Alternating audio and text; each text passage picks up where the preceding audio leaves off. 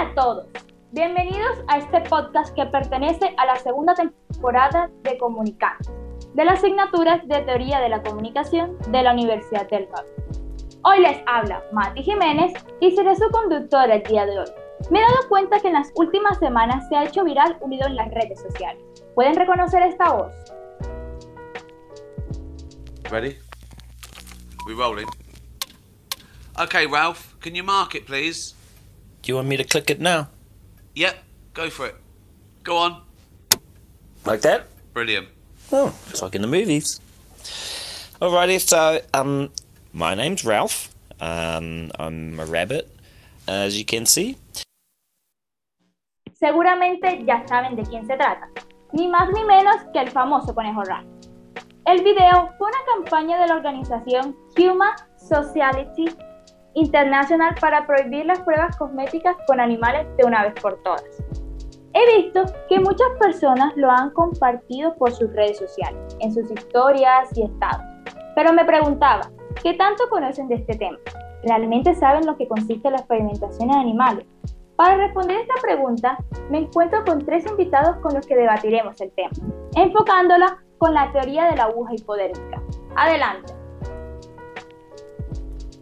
Hola, hola, buenas, mucho gusto. Mi nombre es Alejandro. Hola, mucho gusto. Mi nombre es María Paula.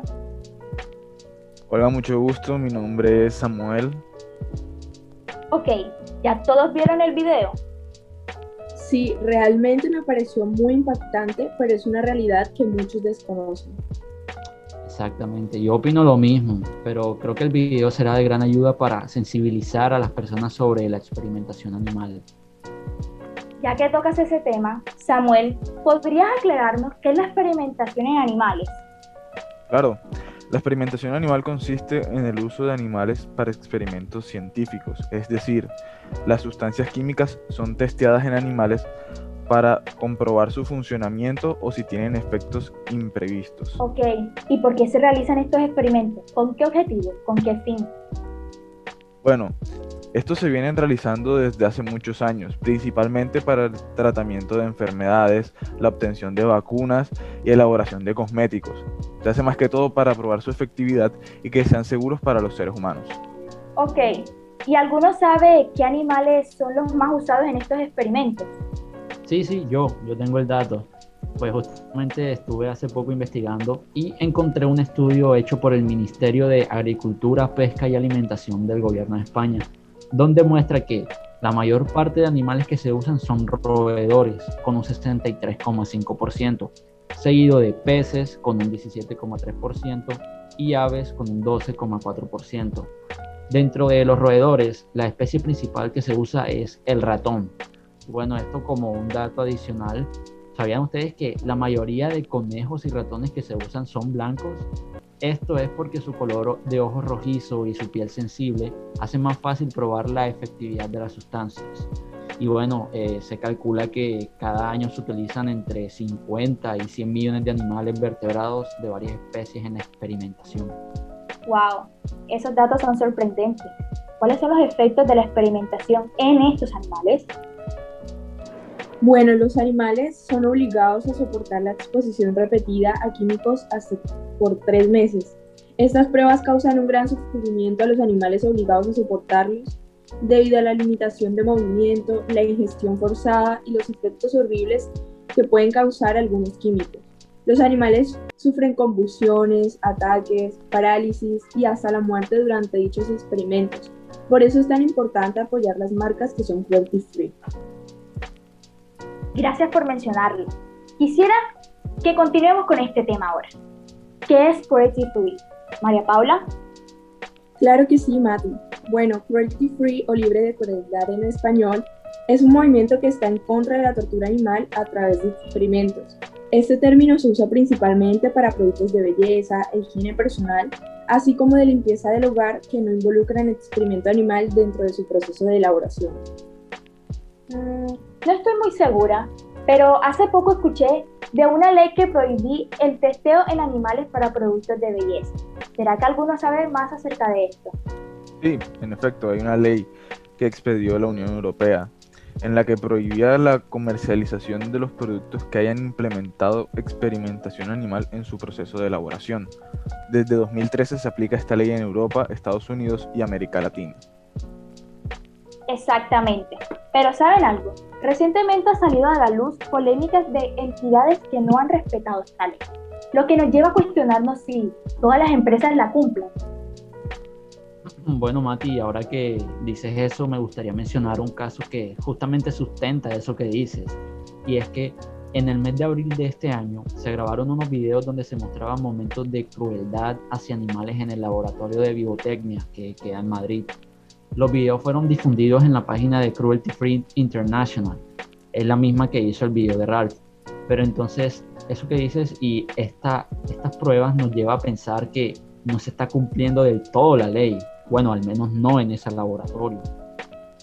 Además de todo lo que dice Alejandro, este, en China todavía se siguen exigiendo para ciertos productos, por ejemplo, lo que son los que son para bebés o niños, que sean testeados en animales para así poder confirmar cuán eficaces son al entrar en contacto con la piel, lo que, pone, lo que pone muchas empresas, tanto europeas como de Estados Unidos o de América Latina, en aprietos al poder llegar a violar esta ley.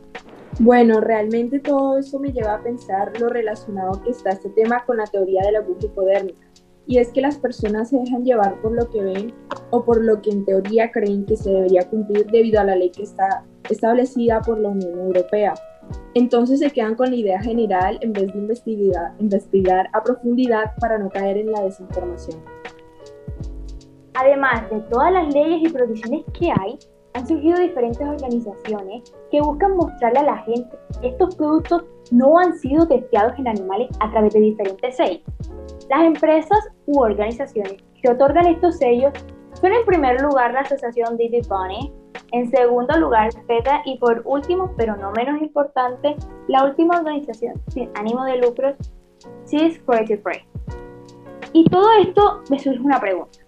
¿Por qué es necesario los parches si hay una ley que lo prohíbe?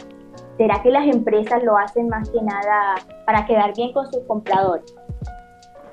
Buen punto, Matt. Se supone que todos los productos en nuestro mercado deben ser cruelty free, porque así lo rige la ley. Entonces yo creo que esa situación de los sellos se ha prestado más que todo para un marketing de las empresas. ¿Qué opinan ustedes? Sí, opino lo mismo. Creo que más que cualquier cosa, las empresas intentan hacer un tipo de marketing moralista para así persuadir a sus compradores, haciéndoles creer que porque ellos llevan esos, esos parches o sellos, son mejores que otras marcas que, que no los tienen. Exacto, y bueno, además, eso que dices, Samuel, también lo podemos analizar desde la teoría de la hipodérmica, ya que vemos cómo las marcas buscan introducir en la audiencia una idea para su beneficio, en este caso con estos sellos o parches que utilizan para mostrarse mejores. Y la gente, por el mismo desconocimiento de las leyes, que ya hay una ley que lo rige, no se cuestionan la veracidad de estos sellos o si realmente cumplen alguna función, por lo que terminan adquiriendo la idea que las empresas en un principio querían que adquirieran. Ok, comprendo eso, pero ¿qué solución hay a todo esto? ¿Qué se espera en el futuro? ¿Más países se unirán a la nueva ley para proteger a los animales? Bueno, creemos que la solución más viable es que más países aprueben la ley de bienestar animal y creen nuevas legislaciones que los amparen y les den derechos. Por eso el llamado a los dirigentes para que le den importancia a este tema. Pero también esperamos que a través de este tipo de espacios podamos concientizar no solo a los altos dirigentes, sino también a la población acerca del cuidado de los animales, ya que al fin y al cabo también son seres que sienten y merecen ser tratados con respeto. Para concluir, vimos cómo algunas marcas buscan ser confiables, entre comillas, cuando realmente los productos están siendo probados por animales hemos expuesto cuántos animales al año son maltratados y torturados por los experimentos científicos y químicos. Y cómo en Europa, América Latina y Estados Unidos existe una ley que restringe la comercialización de productos que hayan implementado la experimentación en animales. Finalmente, sé que nos estamos preguntando cuáles son los sellos en los que podemos confiar y en cuáles no. Pues solo existen cuatro sellos de Creative Free son otorgados por las cuatro organizaciones oficiales que se encargan de hacer un proceso de certificación. Pero, ¿Realmente podemos confiar en estos sellos al 100%? ¿O solo es una estrategia de marketing? Lo dejamos a consideración de nuestros oyentes. Hemos llegado al final de este podcast. Muchas gracias a los tres invitados que hemos tenido el día de hoy. Hasta luego, muchas gracias por la invitación. Espero que les haya gustado. Hasta luego, gracias por la invitación. Bueno, muchas gracias Mati por la invitación y sí, ojalá que esto de la experimentación animal acabe de una vez por todas. Y gracias a ustedes por escuchar. Recuerden que, como dijo Charles Darwin, el amor por todas las criaturas vivientes es el más noble atributo al ser humano. Que la pasen bien y nos vemos en otro capítulo. Hasta la próxima. Chao.